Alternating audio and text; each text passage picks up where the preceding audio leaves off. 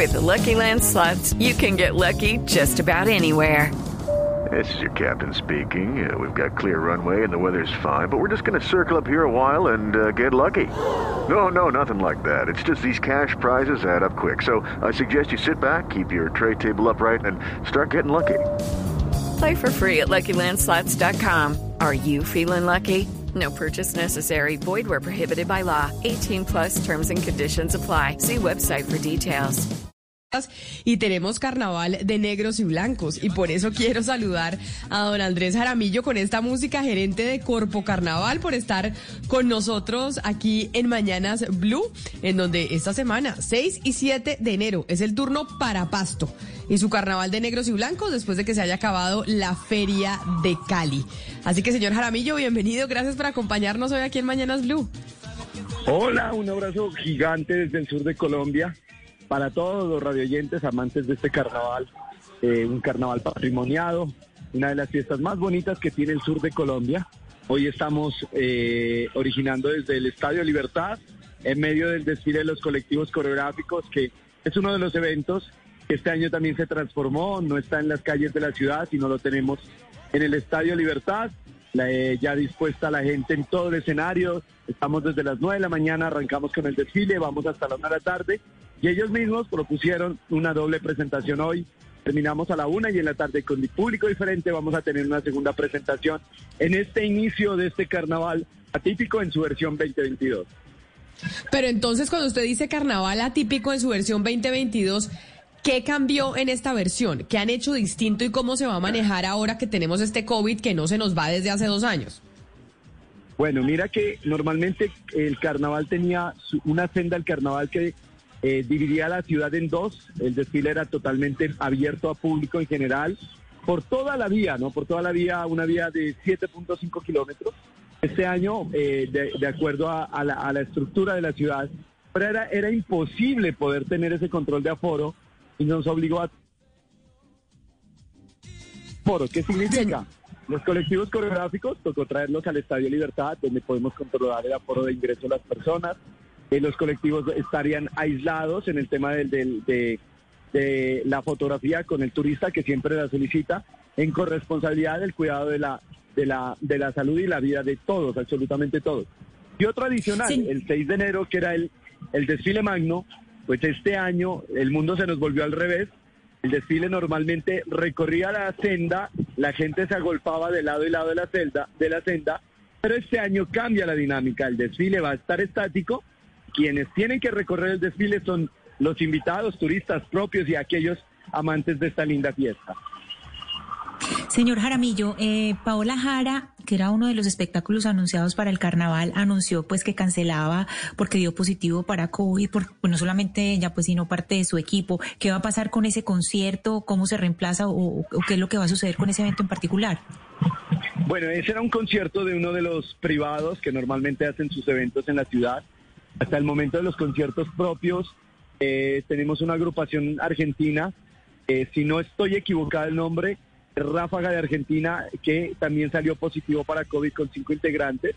Ya el, empresario que los traía está buscando la alternativa de, buscar otro artista para poder reemplazarlo. Ya en los escenarios tales de carnaval, todos los artistas eh, nos han confirmado. Ayer, por ejemplo, en música alternativa estuvo Belande y la Tigra de pie de, de, pie de Cuesta Santander y Alcolíricos de, de Aranjuez de la ciudad de Medellín, eh, cerrando el concierto de música alternativa.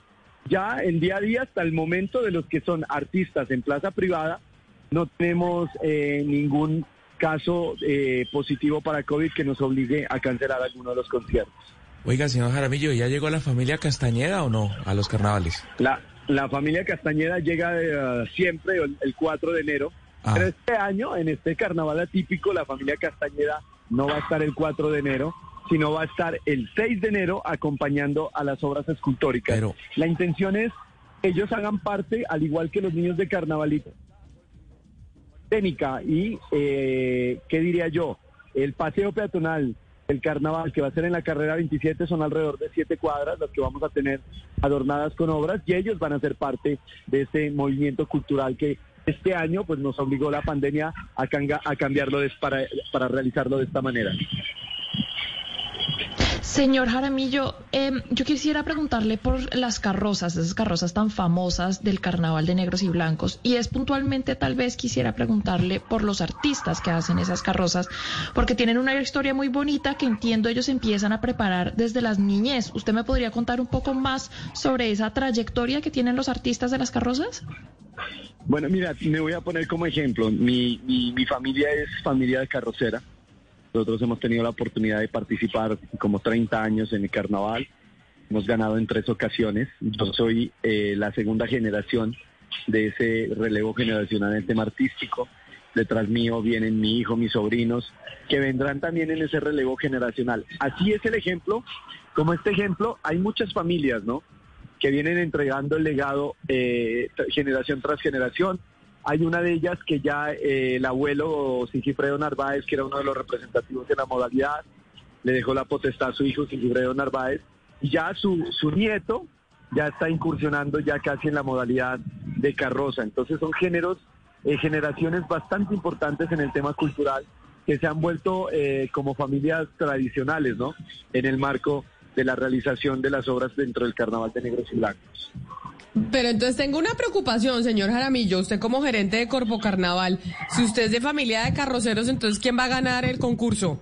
Porque usted ahí está impedido.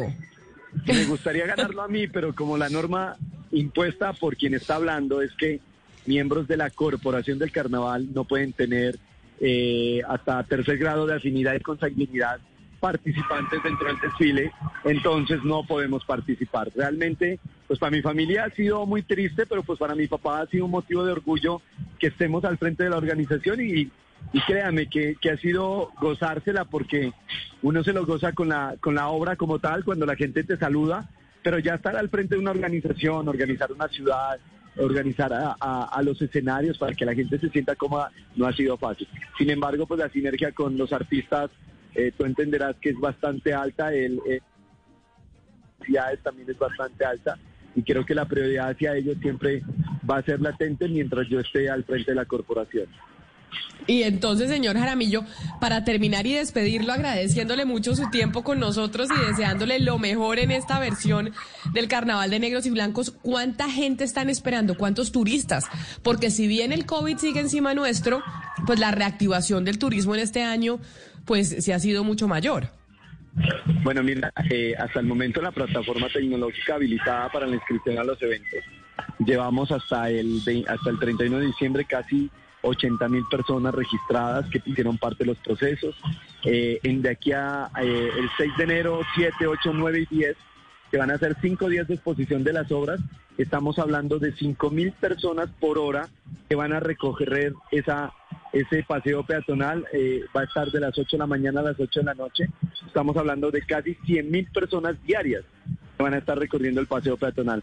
Normalmente en una senda del carnaval no hay un estudio, pero de acuerdo a la huella, eh, a la dimensión de la huella de que utiliza uno para sentarse o para ubicarse en la senda del carnaval, estamos hablando de 600 mil personas que en un desfile pueden estar eh, eh, aportando y, siendo parte del carnaval de negros y blancos. Este año esperamos llegar a ese, a ese número, pero muchos de ellos, hay que hacer claridad, son eh, personas que vienen de afuera de, Nariño, ¿no? Y tengo entendido, según lo que me encuentra, dice Cotelco y Cámara de Comercio, que ya casi el 90% de la, del, tema, del sistema hotelero de Nariño está ocupado. Eso quiere decir que la, afluencia de, de turistas este año va a ser bastante grande, obviamente bajo todos los protocolos de bioseguridad, la normatividad que, que, la, que la nación en este momento nos ha impuesto para todo este tipo de eventos. Pues señor Andrés Jaramillo, gerente de Corpo Carnaval desde Pasto, mil gracias por estar con nosotros y mucha suerte en todos los eventos. Un abrazo especial. Vale, muchísimas gracias y bendiciones en este nuevo año y gracias a ustedes por ser parte de esta difusión de esta bonita fiesta en el sur de Colombia. It is Ryan here, and I have a question for you. What do you do when you win? Like, are you a fist pumper? A woohooer, a hand clapper, a high fiver. I kind of like the high five, but if you want to hone in on those winning moves, check out Chumba Casino. At ChumbaCasino.com, choose from hundreds of social casino style games for your chance to redeem serious cash prizes. There are new game releases weekly, plus free daily bonuses. So don't wait. Start having the most fun ever at ChumbaCasino.com. No purchase necessary. Group. Void were prohibited by law. See terms and conditions. 18 plus.